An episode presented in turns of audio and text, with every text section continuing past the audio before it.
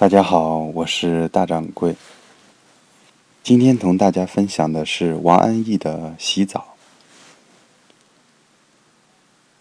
行礼前的马路上没有一棵树，太阳就这样直晒下来。他已经将八大包书捆上了自行车，自行车再也动不了了。那小伙子早已经注意他了，很有信心的骑在他的黄鱼车上。他徒劳的推了推车，车却要倒，扶也扶不住。小伙子超前骑了半步，又朝后退了半步，然后说：“师傅要去哪儿啊？”他看了那人一眼，停了一下，才说：“静安寺。”小伙子就说：“十五块钱吧。”他说：“十块钱。”小伙子又说：“十二块钱。”他要再争，这时候，知了突然鸣了起来。马路对面原来有一株树，树影团团的。他泄了气似的，浑身没劲。小伙子跃下黄鱼车，三五下解开了绳子，将书两包两包的搬上了黄鱼车，然后他们就上路了。路上，小伙子问他。你家住在静安寺吗？他说：“是啊。”小伙子又问：“你家有浴缸吗？”他警觉起来，心想这人是不是要在他家洗澡，便含含糊糊的说：“嗯。”小伙子接着问：“你是在哪里上班？”机关。那你们单位有浴浴缸吗？小伙子再问。他说。有是有，不过他也想含糊过去。可是小伙子看着他，等待下文。他只得说下去。不过那一浴缸基本没人洗，太大了，需要很多热水。路两边的树很稀疏，太阳烤着他俩的背，他俩的汗都湿透了衣衫。从货站到静安寺，几乎斜穿了整个上海。他很渴，可是心想，如果要喝汽水，要不要给他买呢？想到这里，就打消了念头。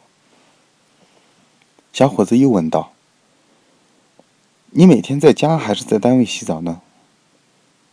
他先说在家，可一想这人也许是想在他家洗澡，赶忙改口说单位。这时又想起自己刚说过单位浴缸没人用。就又补了一句：“看情况而定吧。”小伙子接着问：“你家的浴缸是大还是小？”他不得已的说：“很小。”“嗯，怎样小呢？”“像我这样的人坐在里面要蜷着腿。”“那你就是要把水放满，泡在里面，或者就站在里面，用脸盆盛水往身上泼，反倒比较省水。”“是的。”他答应道，心里却动了一下，望了一眼那人汗淋淋的身子，想其实让他洗个澡也没什么。可是想到女人说过厨房可以合用，洗澡间却不能合用的一些道理，就再没想下去。这时候已经到了市区，两边的梧桐树高大而茂密，知了懒洋洋地叫着，风吹在热汗淋淋的身上很凉爽，他渴得非常厉害。他已经决定去买两瓶汽水，他一瓶，那人一瓶。可是路边却没有冷饮店。我兄弟厂里天天有洗澡。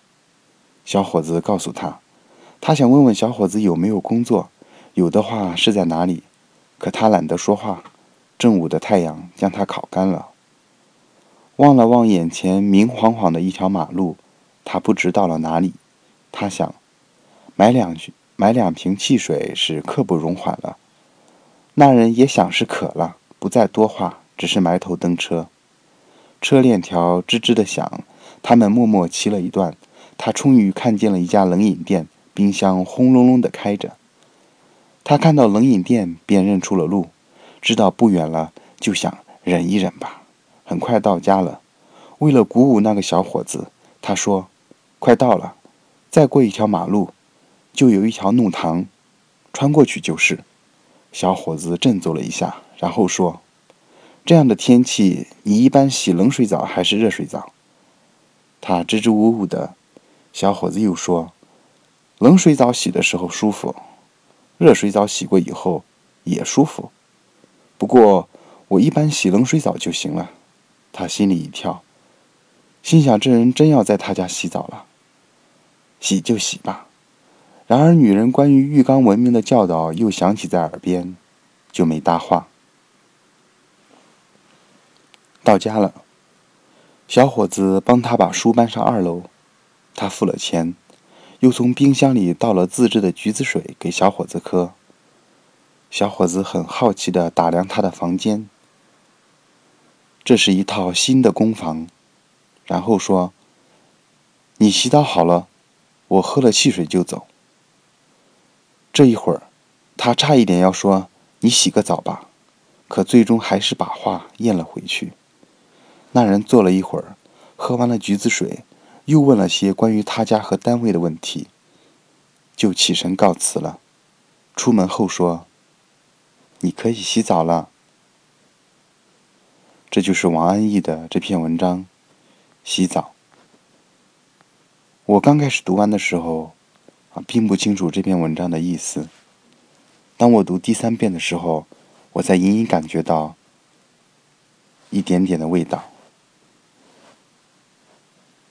今天就分享到这里，明天见。